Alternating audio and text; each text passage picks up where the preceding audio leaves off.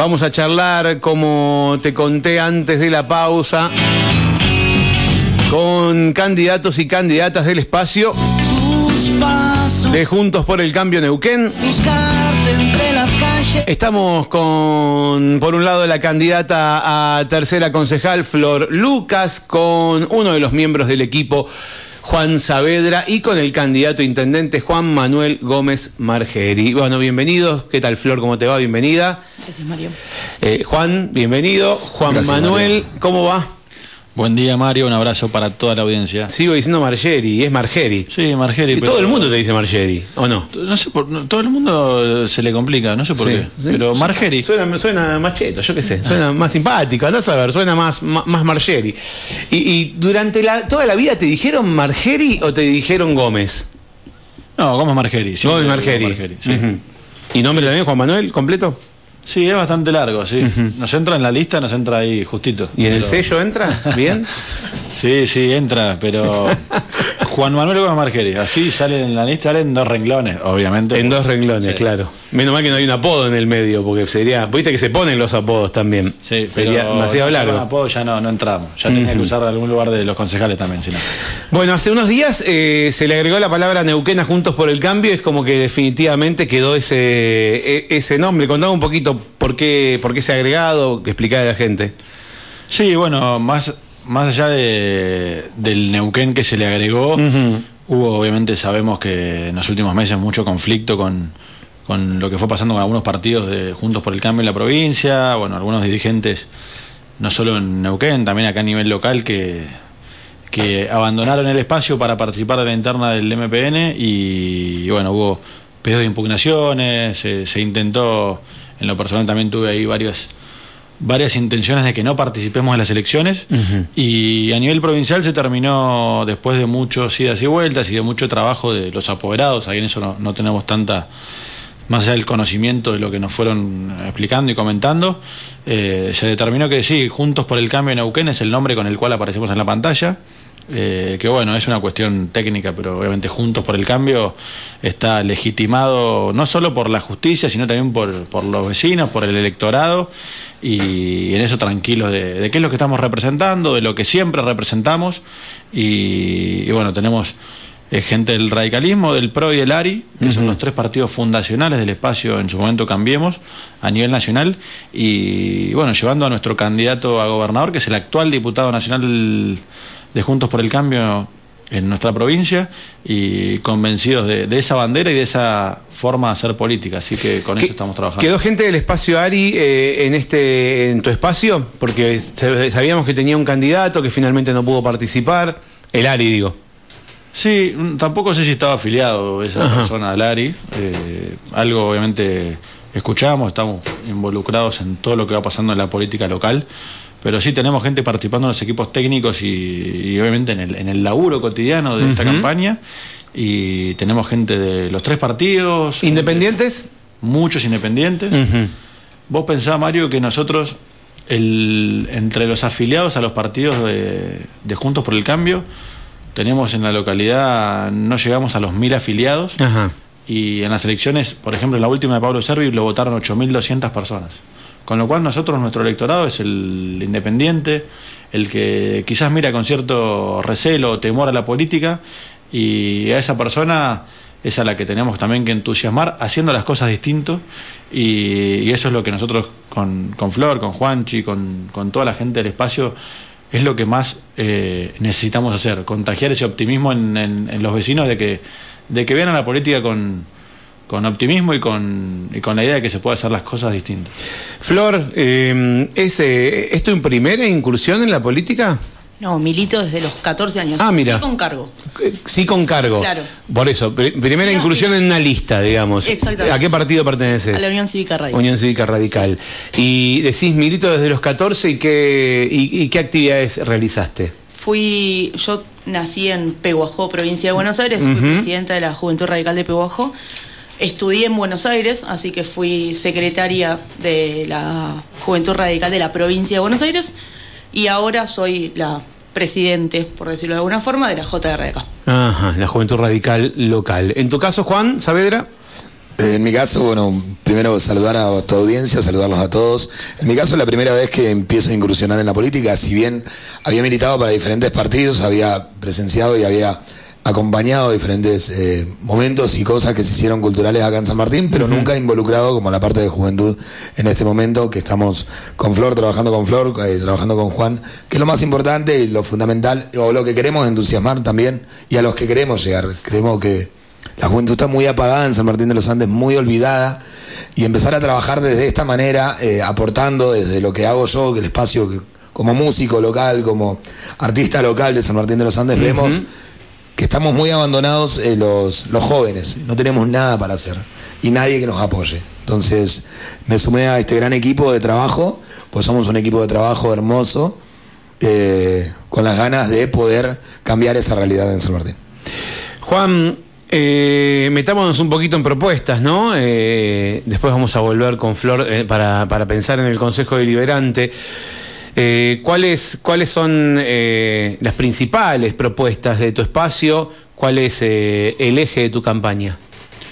Primero que nada, algo que venimos conversando mucho es el, el tema de acercar al vecino a, al municipio uh -huh. o acercar el municipio al vecino, porque lo que venimos viendo en los barrios eh, y en casi todos los sectores a los que hemos visitado, con los que nos hemos reunido, es todos sienten eh, cierta, cierto abandono, cierta eh, lejanía con los funcionarios, con la política, con los empleados municipales, y, en eso creemos que hay mucho por mejorar, que tenemos que fortalecer las juntas vecinales, las delegaciones barriales, tenemos que empoderar a todos los vecinos y empoderar a los barrios de, hablamos de un solo San Martín, y ese solo San Martín es que cualquier vecino en cualquier lugar del ejido municipal sienta que está en San Martín de los Andes, reciba los mismos servicios, las mismas oportunidades, la misma infraestructura, la misma calidad de los espacios públicos. Nos pasa que en muchos lugares dicen, me encantaría tener nuestra plaza del barrio como la Plaza San Martín, la Plaza Sarmiento. Y vemos que hay mucho que hay mucha necesidad también de que se los escuche y de que la política participe activamente los 1.460 días de la gestión y no solo los últimos días, que pareciera que en campaña de repente eh, estamos, eh, están todos los, los concejales, los secretarios, bueno, están todos por todos los barrios y la gente nos dice, pero hace tres años y medio que no venía nadie.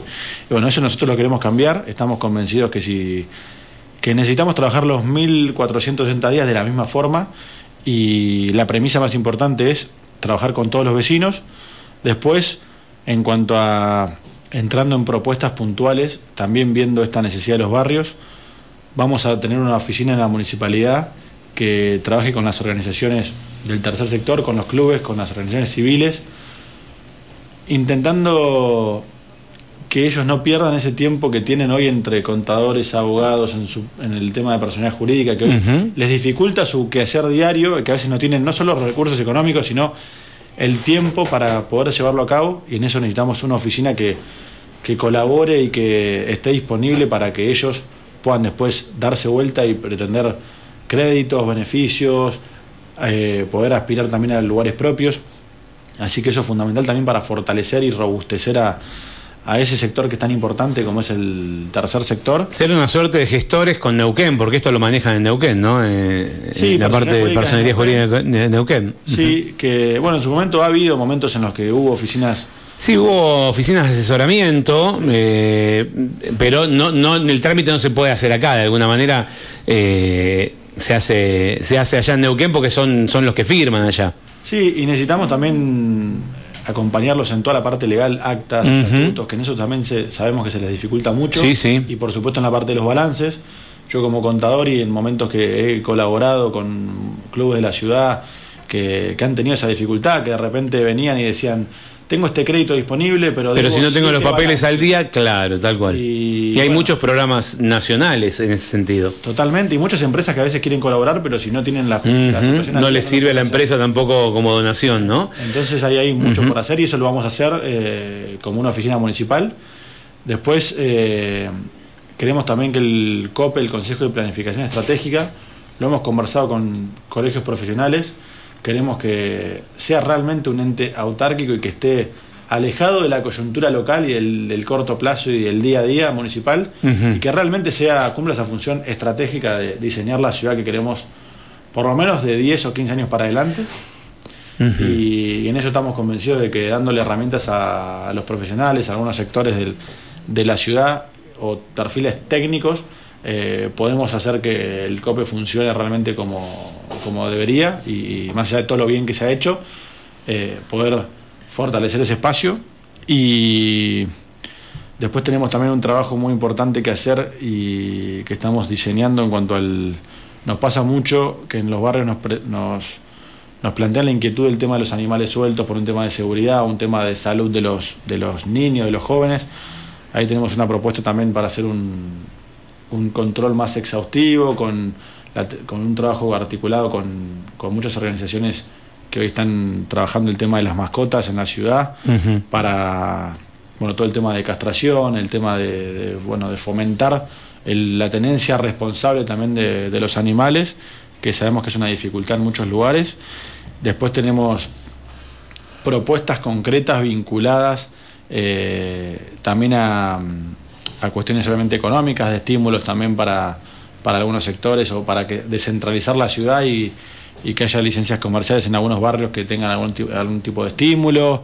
Eh, o sea, estimular eh, nuevas aperturas, digamos, eh, sacar algunos rubros o que se diversifique la propuesta en otros barrios. Sí, hoy nos pasa que tenemos eh, los vecinos dicen nuestro barrio eh, cementerio, a mí me gusta decir barrio dormitorio, pues cementerio me suena, la verdad que más allá de que es lo que ellos nos expresan, me suena más, bastante más feo que ellos tengan esa sensación. Pero barrio dormitorio, que la gente no tiene nada para hacer en su lugar, tiene que moverse 7 kilómetros para cargar nafta, 5 kilómetros para ir al supermercado, 15 kilómetros para ir a una peluquería, para ir a una farmacia o a una veterinaria. Bueno, queremos también fomentar que en los barrios esa descentralización para que también la movilidad urbana sea más armónica, más sencilla y para que la gente tenga en cercanía y de forma accesible oportunidades y, actividades. Y eso lo tenemos que hacer también en esto de fortalecer las juntas vecinales con espacios culturales de calidad, que en eso es lo que venimos charlando con los chicos eh, de forma muy intensiva porque es algo fundamental y es fundamental que sea accesible porque si yo le puedo decir a los jóvenes que tengo un taller espectacular cultural, pero si lo tengo a 20 kilómetros de su lugar, con 280 pesos de colectivo, con el tiempo que eso le va a incurrir, posiblemente, más allá de que sea genial la idea, no voy a lograr que esos chicos se acerquen o que o los adultos mayores se acerquen. Y en eso necesitamos que sea accesible, espacios públicos de encuentro también de calidad todo el tema deportivo, que también hay mucho por hacer en San Martín. Y, bueno, tenemos varios equipos técnicos en eh, abordando estas propuestas, todo el tema de vivienda, que también es fundamental. Y con respecto a la vivienda, ¿qué, qué, me estás diciendo? Que ahí nosotros tenemos, primero que tenemos que hacer una fiscalización, dada la emergencia en la que estamos, tenemos que fiscalizar de forma correcta y eficiente todo el tema de alquileres turísticos irregulares, que más allá de que se haya legislado, no se controla como debería y tiene que ser mucho más sencillo. Después esto de, también más allá de normativas nacionales como la ley de alquileres y demás, tenemos que intentar fomentar que la gente alquile permanente también dada la situación y esto lo podemos hacer también con algunas medidas económicas locales. Después un cambio de indicadores en algunos barrios en los cuales podemos fomentar otro tipo de desarrollos, densificar algunos lugares de la ciudad que hoy tienen todos los servicios y que por algunas cuestiones técnicas, eh, gente que sabe obviamente que está trabajando en eso, arquitectos, gente vinculada al sector inmobiliario, eh, ingenieros y demás, en lugares en los que podemos desarrollar o, intensificar eh, el crecimiento y bueno, obviamente también con un trabajo fuerte de gestión con la provincia, con la nación y con otros entes internacionales para poder tener herramientas para los vecinos y acompañarlos desde esa parte de, gestionar esos proyectos para poder acceder obviamente a tierras y acceder también a créditos de vivienda. Hay una cosa que, bueno, dentro de todo lo que propones hace falta, para mucho de lo que propones hace falta plata. Eh, cuando hablas de, que todo, ¿cómo me dijiste? Un solo San Martín, me dijiste. Un solo San Martín. Un solo San Martín, o sea, llevar servicios donde no los hay, eh, llevar pavimento o distintas cuestiones a donde hoy no, no hay y para todo eso se necesita dinero, recursos o, alguna fórmula para, para poder solventarlo. ¿De dónde sale esa plata? Bueno, la verdad que en las últimas, siempre caemos en, o, caemos o también nos llevan al lugar de, que todos los inconvenientes que tiene el municipio vienen dados o vienen eh, de, que no hay recursos económicos.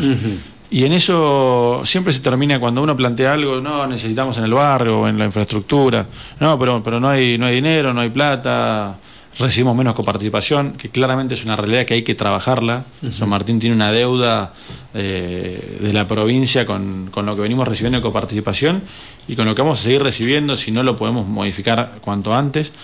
Pero más allá de eso hay un te voy a poner un ejemplo de otra de las propuestas que teníamos, que es el parque productivo, el parque de actividades productivas. Nosotros queremos vincularlo con tecnología y con un centro de investigación y con cuestiones, también una nave para oficios, que también hay mucha gente que trabaja en sus casas, en situaciones precarias y no tiene ese acompañamiento para desarrollar sus emprendimientos. Ahí, por ejemplo, lo único que necesitaba el privado con los que hemos conversado era que el municipio acompañe desde la gestión. No necesitaba poner un solo peso al municipio porque los que se iban a encargar eran los privados. Lo único que el privado pide es acompañame desde, desde lo que tenés que hacer, desde las gestiones, desde el escribir los proyectos, desde diseñar también desde la normativa en qué lugar o cómo lo queremos diseñar. Ahí no necesitaba el municipio recursos, necesitaba talento, capacidad, creatividad, inteligencia y eficiencia para poder ejecutar junto a un privado o junto a otros organismos eh, algo que ya estaba bastante claro y a veces uno, en eso nosotros estamos convencidos de que no es solo lo económico, sino también que tenemos que tener un equipo capacitado para, para llevar adelante también propuestas creativas, trabajar mucho articulando con el privado, que es el motor de la economía local, y, y, generando esas condiciones para que otro quizás desarrolle cuestiones que el municipio por cuestiones económicas no puede. ¿Dónde iría este parque, este parque industrial? Hay una, eso se viene trabajando hace unos cuantos años, después se frenó porque bueno, un poco el, el sector productivo se, agotó, por lo que nos dicen ellos, se, cansaron, digamos, de, remar contra el, contra el aparato del Estado. Y había unas tierras que estaban, bueno, en la, salida de, la ciudad, cerca de, lo que es Chagra 32, pero que en lo que venimos conversando, ese, ese lugar hoy quedaría chico, quedaría incluso quedaría muy cercano, con lo cual hay que ver, eh, hay que trabajar con ellos en qué lugar sería y también desde el lado del Estado diseñar cómo queremos que sea, porque nosotros queremos que sea eh, realmente productivo, pero también vinculante, que sea sostenible, que tenga otra connotación y también acompañando el lugar en el que estamos.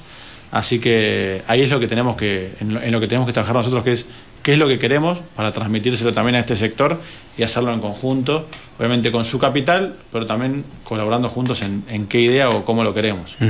Bien, justo estabas contándome de dónde sacábamos la plata y, e interrumpiste para contar este proyecto. Bueno, en eso también, que más allá de que nosotros necesitamos gestionar, hoy el municipio se dedica pura y exclusivamente a pagar salarios. Claro. O sea, no hace otra cosa. Primero que por normativa nosotros deberíamos tener un tope, porque parte del presupuesto el límite para, para hacer uso de en gastos, en gastos corrientes está obviamente excedido. No se hace obra pública, no se hace otra cosa que darnos vuelta cuando recibimos la coparticipación o cuando generamos ingresos y a fin de mes pagamos los sueldos de todos los empleados municipales. Necesitamos obviamente que ese porcentaje baje, pero no porque baje el número del recurso humano, sino obviamente también necesitamos ampliar esto que hablamos de la falta de control, necesitamos en el municipio cobrar mejor, tenemos un alto porcentaje de cumplimiento de los contribuyentes, pero también tenemos mucha gente que contribuye y no recibe nada a cambio, y después tenemos mucha gente que no contribuye justamente por eso, porque no recibe nada a cambio, y en eso tenemos que también controlar más. Y, más allá de lo, que, de lo que hoy recibe el municipio, tenemos que también, esto que te decía, trabajar mucho mejor con otros entes y con el privado, que hay mucho en el mundo de la articulación público-privada se usa para desarrollar infraestructura y condiciones eh, para que la ciudad crezca, digamos, y crezca de una manera ordenada. Y, en eso creo que no se, no se ha hecho mucho, hay pocos...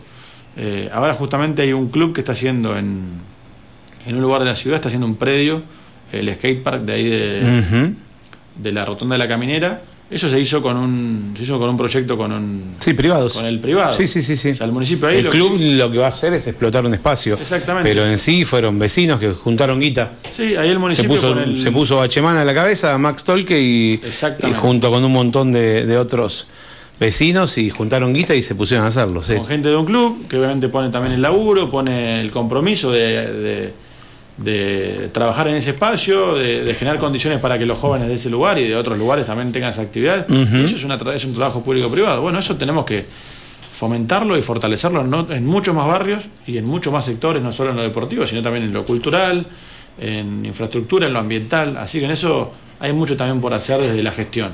Bien. eh, quiero meter un poquito en el Consejo Deliberante con Flor y que me cuentes un poquito con qué idea querés ingresar. Sos candidata a tercera concejal. eh, ¿Con qué proyectos? ¿Con qué, cómo, cómo, ¿Cómo te imaginás ¿no? en el Consejo Deliberante? Como comentaba hoy Juanchi, mi idea es, y siempre digo lo mismo, es que los jóvenes se sientan representados dentro del deliberante. Muchos jóvenes con los que he ido charlando, chicos de 16, 17, 18 años, que son sus primeras elecciones, Sí. primero no entienden de qué va la política y, ent- y entienden a la política como, o a los políticos como gente que se quiere servir de la política. Y es todo lo contrario. Ajá. Todos me fueron, todos me fueron dando su opinión respecto de la política y qué es lo que ven que hacen mal. Y la mayoría me dijeron eso, que no se sienten representados, que nadie los escucha, que no tienen el lugar para poder dirigirse. Y como bien decía hoy Juanchi, eh, mi idea es poder fomentar actividades culturales y deportivas para que los jóvenes tengan además espacios de recreación, que es lo que está faltando en, en la localidad. Eh, ¿Espacio de recreación en, en qué sentido? ¿El ámbito público? ¿En el, en el ámbito Claro, público? eh, yo sigo sin entender cómo en San Martín eventos culturales masivos de bandas se hacen solo la Noche de las Artes, por ejemplo. Cuando están todas las condiciones dadas para poder poner un escenario y que los chicos que tienen bandas puedan tocar en todos los barrios de la ciudad. En todos los barrios hay espacio público para poder poner un escenario, llevar el equipo de sonido y que, que tomen como propia la ciudad también. Yo ya que me meto, ¿qué equipo de sonido llevamos? Hay que alquilarlo. Claro, claro. No, lo- digo porque todo eso es, es erogación de dinero, por eso que- quiero creer que se concentra en eventos eh, así muy, muy, muy esporádicos por el costo que tiene eso. Lógicamente, sí, sí, sí. Pero la idea es esa, es, por ejemplo, eh, el fin de semana que tuvimos un encuentro de juventudes, había muchos chicos que tenían bandas y no encontraban el espacio, salvo que sea pagando en algún bar de la ciudad para poder ir a tocar. Entonces, no es demasiado el costo, se puede hacer un evento masivo sin demasiado costo económico, en donde los pibes puedan tener esa posibilidad. ¿Vos decís que pagan para tocar acá? Eh, por ejemplo, la Noche de las Artes. Sí. La vimos, tuvimos una en enero, me Dos. parece, dos en Sí. enero. Sí, sí, sí. Vos fíjate y respondeme, no se usó nada del municipio, nada. Ninguna banda usó algo del municipio. Ajá. Cada banda se hace el cargo de su sonido, Claro. porque yo Sí, como sí, banda sí. fuimos con una banda, usamos los medios que tenemos nosotros. Claro, lo que pasa es que no es lo mismo tocar para, para los que tenés adelante con un sonido privo- propio que tocar arriba de un escenario que necesitas. Pero Cultura tiene muy buen sonido acá en San Martín de los Andes. ¿Propio? Eh, de Gustavo. Bueno. se puede utilizar Ah, de, no- no de tengo todas maneras, me parece que se puede utilizar. Ahí no, me meto porque es privado. Claro, sí, pero es la ayuda de un privado. Es la ayuda de un privado. Perfecto. Podemos utilizar la ayuda del privado, Bien. nosotros fomentando la cultura en San Martín de los Andes. Creo que son cosas básicas que te van a dar una motivación como joven, te van a dar una ayuda y te van a dar ganas de salir. Estamos Pero está buenísimo, eh, no estoy diciendo que no. Lo que Claro. pasa es que preguntamos, nosotros nos hemos Sí, propuesto sí, preguntar obvio. el cómo. El otro día, eh, hace un rato le decía, eh, eh, saber cómo, porque prometer, si no podemos prometer cualquier cosa, No, entonces no, está no, bueno no. saber el cómo. La idea está buenísima. Por eso es que, como lo hablábamos, lo hablamos el sábado con la gente de juventud, no venimos con promesa de nada, solamente venimos planteando nuestra idea y lo que queremos hacer nosotros. Eh, prometer, van a prometer un montón y sabemos de qué manera, nosotros no, nosotros queremos trabajar directamente como nosotros lo haríamos y como a nosotros nos gustaría, y siendo jóvenes, porque somos relativamente jóvenes, escucharlo y decir, eh, mirá lo que te pasa, y somos vecinos de este lugar. Chacra 30 es un lugar hermoso donde hay un montón de gente, hay un montón de músicos, eh, y hablo de todos los barrios, Sí, sí, sí. pero ¿qué evento tienes para presentarte? Claro. No, Tenés que habitualmente pedir. No hay. tenés que- Habitualmente no hay. Tenés que pedir eh, una autorización para tocar en un lugar, esa autorización puede pasar semanas y no te la dan. Entonces, eh, es darle un poquito de decirle, vamos, empujémonos juntos y podamos, cambiemos, vamos con este San Martín todos juntos. Esta, esta, esta, esta perdóname Juan, eh, esta postura, digamos, y, este aspecto que vos querés cubrir en el Consejo Deliberante, que es vinculado a la cultura, a la juventud, va, van a analizar, eh, eh, tratar de modificar horarios de, de, divertimento, esparcimiento, viste que tenemos distintas limitaciones en la ciudad eh, en cuanto a lo que es apertura de bares, eh, tal vez un viernes, un sábado a la noche, digo, hay, hay como mucha limitación, no se puede bailar en ningún lado. Eh, eh, no, el tema que no está permitido. Después que se baile no es otra cosa, pero, pero por leyes, vos querés ser concejal, por leyes mm, hay muchas cosas que no están permitidas. ¿Tienen pensado analizar eso? Yo creo que hay que hacer un análisis exhaustivo al respecto, sobre todo de los temas de nocturnidad. Uh -huh. Entiendo que muchos de los de los se habilitan como bares, funcionan como boliche, eso sucede en la mayoría de las ciudades chicas sí, sí. de toda la, de, del país. Se habla de baile espontáneo de alguna manera, creo que algo de eso dice la ordenanza. Claro. Digamos, bueno. vos no podés invitar desde un, desde un bar a bailar a la gente, no está permitido. No, no, no. Uh -huh. De hecho, no se, no se debería cobrar entrada porque claro. en un bar no hay uh -huh. evento. Eh, hay que sentarse con el, con el digesto, ver cuáles son las normativas y ver cómo se puede modificar, porque también es uno de los, de los temas de lo que nos habla la juventud, el tema de la nocturnidad. Uh -huh. Juan, hubo un encuentro, hablando de juventud, hubo un encuentro de juventud este fin de semana, me contaban antes de empezar la nota. Sí, el sábado recibimos la visita de, de referentes de la Juventud Radical Nacional que estuvieron en bueno estuvieron recorriendo la provincia estuvieron en San Martín bueno todo el sábado y parte del domingo. Hicimos actividades en bueno acá en el centro después estuvimos en Barrio Las Rosas estuvimos también en acá bueno en el local también hicimos un encuentro en el local que tenemos acá en Drury 876 y bueno un poco también esto que planteaban los chicos de esta necesidad que tienen los jóvenes de, de que se los escuche de, uh -huh. también de que se los tenga en cuenta nosotros ahí también, volviendo a, los, a, las propuestas y también agregando una parte que, que, dada la importancia también que le vemos, no solo a la, a la participación de los jóvenes en, en, la elección o en esta cuestión cívica que vemos que también el, el que tiene la oportunidad de no votar por un tema del, de 16 a 18 años, los chicos nos dicen la verdad que para nosotros no es obligatorio y yo no sé si voy a votar. No saben si van a ir. Porque no les creo, todos dicen lo mismo. Incluso a mí me pasa con que con el tema de la edad tengo más allá que yo ya tengo 31, ahora cumplo 32 el, el sábado, eh, la gente más joven no, no, no le cree a la política, no está entusiasmada con, con, lo que podemos hacer y creo que en eso también tenemos un desafío muy grande de, de cómo modificar esa, esa percepción.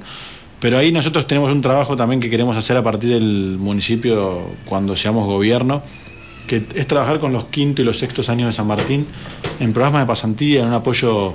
Eh, es una edad, sabemos, nosotros sabemos que es una edad compleja en la cual tomar decisiones, sabemos uh -huh. que el mundo cambia muy rápido y que hoy tomar una decisión de vida o de, de, irte, de quedarte, o gente que quiere estudiar y no tiene las posibilidades, y vamos a tener también un espacio en el municipio para que los jóvenes tengan tutorías, tengan pasantías, tengan la posibilidad también de, de ver en esa última etapa de, su secundario, de su formación, ver realmente desde la práctica qué es lo que pueden hacer y también acompañando a los privados también en un montón de, de lugares que necesitan recurso humano, necesitan talento, que la ciudad lo tiene y, y en eso creo que podemos como municipio ser un nexo importante para darle herramientas a los jóvenes, para darle herramientas a los comercios y a las empresas locales y, y para acompañarlos en esa etapa que sabemos que es difícil tenemos una ciudad que tiene una alta tasa de, de suicidios en jóvenes, que tenemos muchos problemas de drogadicción también en la juventud. Tenemos gente en los barrios que no. La, hay madres que nos dicen: no lo dejo salir ni a la vereda de, la, de mi casa por el miedo que tengo de, uh -huh. de, lo que le pueda pasar, por temas de inseguridad, por temas de, de drogadicción.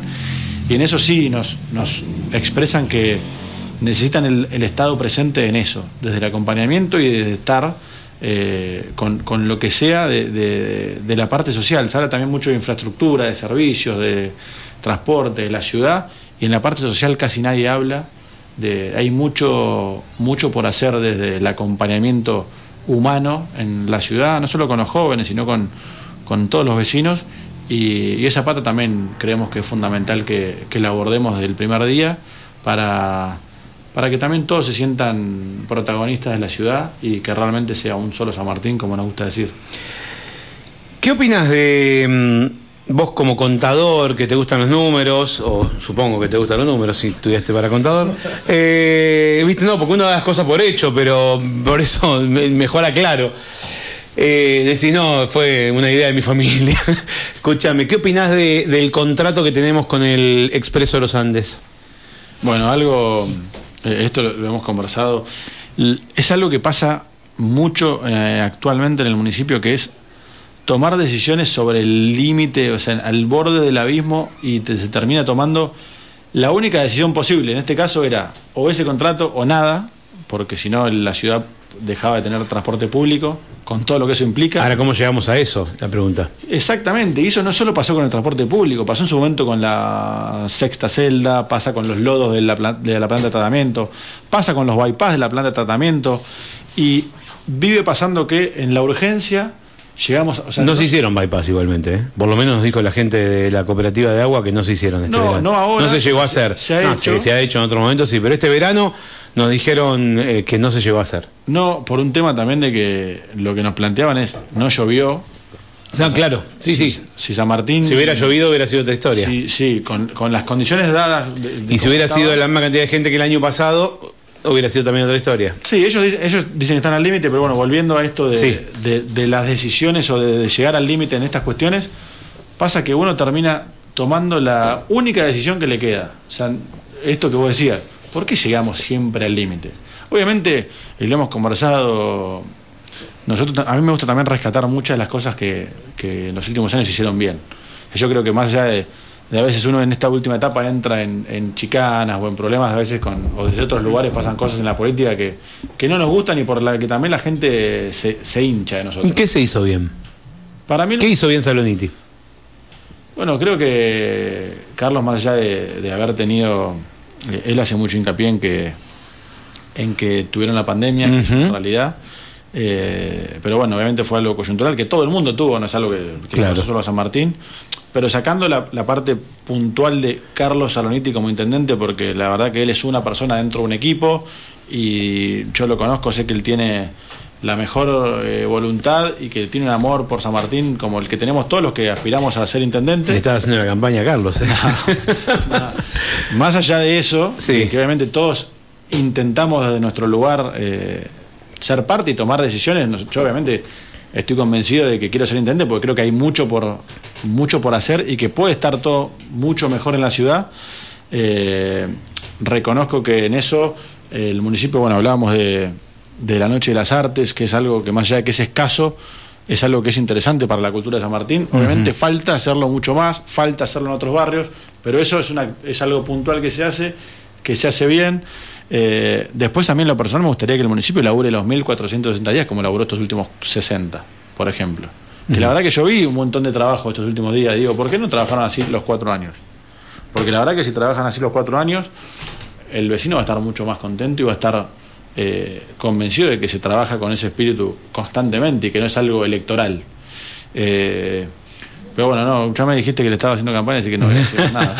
Puedo decir todo lo que podemos hacer. No, no, porque yo te dije qué es lo que, qué, es lo que se hizo bien y empezaste a hablar de él como persona. Por no, eso. por eso. No, pues digo, eh, la personal, tío. Sí. Eh, entre la persona y después el equipo y, el intendente. Una cosa es lo personal y otra cosa es la función que está cumpliendo. Claro. Como va a pasar conmigo. Mí mucha gente va a decir, sí, Juan es un fenómeno, pero como intendente en tal cosa quiero que lo haga de otra forma. O como intendente está trabajando muy bien, pero no me cae muy simpático, porque va a haber de los lados, hay que separar a la persona del cargo y, en eso creo que eh, estoy convencido de que tanto el intendente como muchos de los secretarios y muchos de los empleados o los servidores públicos eh, lo pueden hacer mejor si les damos las condiciones y las herramientas para que así lo hagan. Em, bien, o sea que hay que hay que capacitar, por ejemplo, al personal municipal. Hay que formarlo constantemente. Hay que jerarquizar al empleado municipal. Hay, que administrar. Entonces, el recurso está bien, lo que hay que hacer es administrarlo mejor. y obviamente con eso que acabas de decir. En el municipio tenemos gente con un talento y una vocación increíble y que a veces no puede explotar todo eso porque no están dadas las condiciones desde desde el acompañamiento, a veces personal, a veces desde lo edilicio, a veces desde las herramientas, y, creo que hay que hacer un... Bueno, yo lo voy a hacer, mi, objetivo, y lo hablamos siempre con el equipo, es, yo me quiero sentar a partir del 17 de abril con todas las personas que trabajan en la municipalidad, uno por uno, más allá que obviamente una gran parte la conozco, quiero escucharles sus inquietudes, sus desafíos, escucharlos como personas, ver todo lo que tienen por dar, qué es lo, cómo se sienten, qué es lo que les está pasando, porque hoy nos pasa que los, empleados municipales dicen, y la verdad que a mí me putea todo el mundo. Porque estamos todos en el mismo, caemos todos por ser Por ser empleado municipal, claro, tal cual. Sí, sí, sí. Ah, ah claro. sí, sí, sí, Laburan de 8 a 1 o los fines de semana, los feriados, o cobran a fin de mes, y, o no trabajan, bueno, todos caen en el mismo, en la misma bolsa, y hay un montón de gente que hace un trabajo increíble en el municipio. ¿Y cómo te imaginas tu relación con, eh, con el gremio? Son, hace un rato decía lo mismo en otra entrevista, digo, son gremios, eh, pero hay uno que tiene mayor fuerza que SATE. ¿Cómo te imaginas esa relación? Yo bien, por un tema de cómo, de cómo me gusta trabajar a mí, cómo veo la política y, el y el Estado municipal. Yo creo que nuestro objetivo es trabajar por todos los sanmartinenses. Ellos entiendo que tienen una responsabilidad que es con sus afiliados, con la, a la gente a la que representan, pero a mí me va a tocar representar a todos los amartinenses y me va a tocar defender los intereses de todos los amartinenses y claramente lo voy a hacer desde el diálogo, desde el consenso, pero pensando también en, en toda la ciudad y, creo que en eso, si, si, nos podemos poner de acuerdo y entendemos en que estamos trabajando por lo mismo, ellos quieren defender eh, a los trabajadores, y yo quiero defender a los trabajadores y a todo el resto de la ciudad. Y, creo que tenemos mucho más en común que, que lo que a veces eh, a lo que a veces a veces uno escucha o que se dice. Pero sí claramente voy a ser responsable con todos los contribuyentes y con todos los vecinos en defender los recursos en defender los lugares. Eh, no puede pasar que acá nosotros tuvimos hace poco y, ya no se habla un tiroteo en la ciudad. Rompieron toda la municipalidad. Mucha gente que no era de acá pero eso no puede pasar, eso en mi gestión no va a pasar, porque nosotros no podemos esperar que venga gente de otras ciudades a atacar a nuestros empleados, a nuestros lugares y a poner en riesgo la seguridad de todos los vecinos y de los turistas.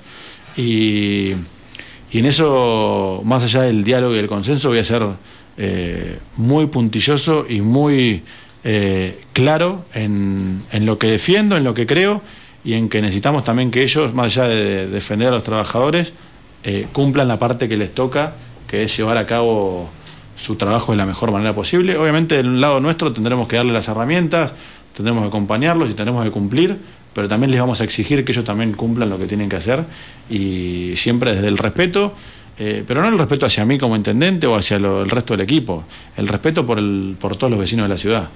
¿Qué opinas del estacionamiento medido? Creo que tiene que es algo que tenemos que discutir y que podemos aplicar, que, es una medida que en muchas ciudades turísticas, sobre todo con un tema o con un colapso de tránsito como tenemos o, como tenemos hoy en el casco céntrico, eh, lo tenemos que hacer, pero acompañado de otras cuestiones, del diseño del centro, que en muchos casos hay, se ha hecho un trabajo, pero nunca se ha ejecutado. Hay mucho por hacer con, con el diseño y con el control de cosas que hoy no se están controlando. El tema de, hablamos un rato de las excepciones, el tema de edificios que no, se plantean con cocheras, el tema de gente que usa entradas de autos eh, de forma discrecional en muchos lugares del centro. Eh, bueno, ahí tenemos que diseñar cómo vamos a querer el, el casco. ¿Y, las terrazas astronómicas? En lo personal es algo, hay, hay idas y vueltas con eso. Eh, sé que hoy el sector gastronómico está con una con una preocupación por ese tema. Está preocupado por el valor, en realidad. Sí, porque, le subió el valor eh, y por sobre todo en la baja, ¿no? Sí. Y no pueden desarmarlo y armarlo eh, fuera de temporada porque no estaba así planteado desde un principio, entonces no lo hicieron con el formato de que sea, que sea desmontable. Tienen que romperlo en algunos casos. Hay una realidad que eso se hizo en la emergencia de la pandemia, el tema de eh, necesitamos que la gente. que esté al aire libre, que esté afuera, que esté ahí, eh, sí, separada. En ese momento se legisló y se trabajó de, en algo Se puso a prueba de alguna manera. Sí. Claramente, obviamente, es una herramienta que a mí, lo personal, por lo que nosotros escuchamos también de, los turistas y de muchos vecinos que en muchos meses del año lo utilizan, es algo que, si se hace bien y se sigue la, la idea, era la idea de de que el municipio explique y diga cómo lo quiere hacer. Eh, creo que es algo interesante. Hay que ver claramente en las épocas del año por un tema climático que no se use, cómo lo si se puede adaptar o no, o hacer que sea modular. Eh, pero bueno, creo que es algo también que tienen que discutir. La parte, no solo el sector, sino también los técnicos, todo este tema del diseño del, del centro, el diseño de la ciudad, pero también puntualmente en esto del centro, porque obviamente entendemos que mucha gente, recibimos muchos turistas, recibimos muchos vecinos y, tenemos que hacer un, que sea un movimiento armónico y que sea agradable estar en el centro. Hoy la verdad que es un, hoy es muy complejo, es imposible circular y, ahí creo que podemos llegar a un acuerdo eh, siempre y cuando eh, se trabaje con esta mirada, desde lo económico para el municipio, desde lo técnico, porque no deja de ser un, espacio público, y, que sea también agradable para los vecinos, para los turistas, y que sea también redituable para, los, para el sector gastronómico y también claramente para el, para el municipio, que es el que pone el espacio. En el caso del estacionamiento medido que te preguntaba recién, eh, ¿qué, cuál es tu visión respecto a utilizar esos fondos para subvencionar el colectivo? 100% ahí tiene que ir el, lo que se genere para el mantenimiento de las calles y para el transporte público. bien. Y respecto a, loteos sin servicios, loteos con falta de servicios, ¿cuál es tu visión? Que, ahí el, esto que te decía que se gobierna y se toma decisiones de la urgencia. El municipio no puede aprobar loteos en las condiciones en las que se viene haciendo. Porque ¿Qué, nos pasa hoy? Hoy tenemos una charla a las 7 en Caleuche. Ajá. Estuvimos la semana pasada con vecinos. ¿Todos los, eh, ustedes o todos los concejales? Eh, todos los concejales, todos los candidatos, perdón. Tengo entendido que todos los candidatos. O sea, invitaron a todos. nos invitaron a todos, sí. Después no sé quién va, pero digo, la invitación es a todos. Sí, sí, sí. Eh, nosotros estuvimos la semana pasada con vecinos de Caleuche charlando en algunas casas del barrio, en la plaza, y estuvimos ahí recorriendo en una de las visitas que fuimos al barrio. Ellos obviamente ellos te hablan de él, es el loteo fantasma. Y ellos se sienten de esa manera. ¿Qué pasa? Nosotros se aprobó en un momento un loteo de son 4.000, más de 4.000 lotes sin ningún servicio. Y claro, la gente obviamente por una necesidad, porque necesita estar en algún lado, porque estamos en una emergencia habitacional, compra un lugar en el que no tiene nada. Y después el municipio que aprobó ese loteo tiene que salir de urgencia a ver cómo resuelve los servicios. Porque claramente vos no puedes tener gente viviendo sin agua. Claro. O sea, primordialmente sin agua. Igualmente viven sin agua hace unos cuantos años, sí. viven de esa manera, pero claramente viven en condiciones que además van a generar un impacto ambiental tremendo. Eso es un riesgo increíble, porque además después del agua viene todo el tema de los tratamientos, del tema de los residuos de, esa gente, que eso nadie lo, nadie, nadie lo pensó, nunca se trabajó. Y te pongo el ejemplo de Caleuche porque hoy justo vamos a ir y porque es algo también que es palpable esa necesidad y esa urgencia a resolver el tema del agua, que es algo básico eh, en cualquier casa, pero creo que no podemos permitir que se siga, se sigan tomando decisiones desde, desde un escritorio sin prever todo el impacto que va a tener. En el día a día de los vecinos, en el ambiente o en el lugar en el que estamos, que, es algo que nosotros queremos preservar y queremos cuidar también, eh, porque estamos convencidos de que es fundamental, preservar el medio ambiente en la ciudad y tener una ciudad sostenible. Y claramente hay cuestiones que no, pueden pasar. Esto que hablamos de las excepciones del Consejo, no se pueden seguir aprobando excepciones que no respetan la normativa eh, ambiental, no respetan los lugares. O cambiemos las reglas. Sí, es lo que hablamos nosotros con Flor y con toda la parte del equipo que está de candidato concejal. Hay que ayornar el. Hay que. Si las ordenanzas no se respetan por, por el motivo que sea, bueno, hay que cambiarlas. O derogarlas o hay que modificarlas, hay que actualizarlas. Hay un montón de cuestiones que hay que cambiar y, y no puede ser que el Consejo se dedique pura y exclusivamente a, aprobar excepciones. Y, y creo que todo ese tema de aprobar loteos en la urgencia lo único que genera es que si vos tenías un problema, hacia adelante ya generaste, lo multiplicaste por 5, por 10. Pues ya no tenés un problema. Hoy en Caleuche tenemos por lo menos 300 familias desesperadas por el tema del agua y tenemos más de 4.000 lotes necesitando que el municipio los acompañe con los servicios. Y eso pasa, pasa en Cantera, que estuvimos el otro día, pasa en Chacra 32, que estuvimos la semana pasada, pasa en casi todos los barrios. Y si nosotros vivimos tan atrás de los problemas o tan atrás de las necesidades de los vecinos, claramente vamos a equivocarnos o va a pasar que hagamos cosas como la del contrato con el transporte que es perjudicial para el, no solo para lo económico, sino para muchas cuestiones del día a día de los vecinos. Y creo que en eso tenemos que ponernos por delante de alguna manera. Yo el otro día en, las charlas con los candidatos dije, bueno, pero todo el tiempo gobernar es una urgencia. Y sí, uno no se mete porque sea eh, fácil o porque sea sencillo. O sea, nosotros sabemos el desafío que es gobernar una ciudad como San Martín y sabemos las exigencias que tienen los vecinos de la ciudad, pero estamos convencidos que lo podemos hacer. Si no, si yo te digo, Mario, la verdad que no sé si estoy preparado para esto. Y bajo la persiana, apagamos el micrófono y salgo y sigo con mi laburo.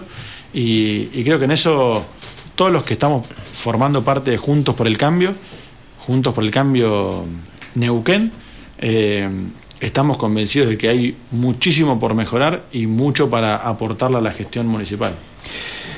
¿Qué, opinión te merece el, pedido de ampliación del ejido que, se hizo eh, y se mandó a la legislatura? Bueno, en esa sintonía me parece lógico.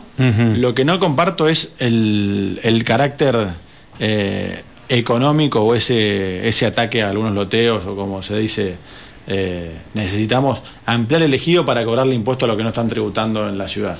Creo que tiene que ser mucho más amplio. Si nosotros no estamos pudiendo eh, darle servicio al actual ejido. municipal, más difícil aún va a ser que podamos ampliar ese servicio a más barrios pero claramente es algo que hay que discutir.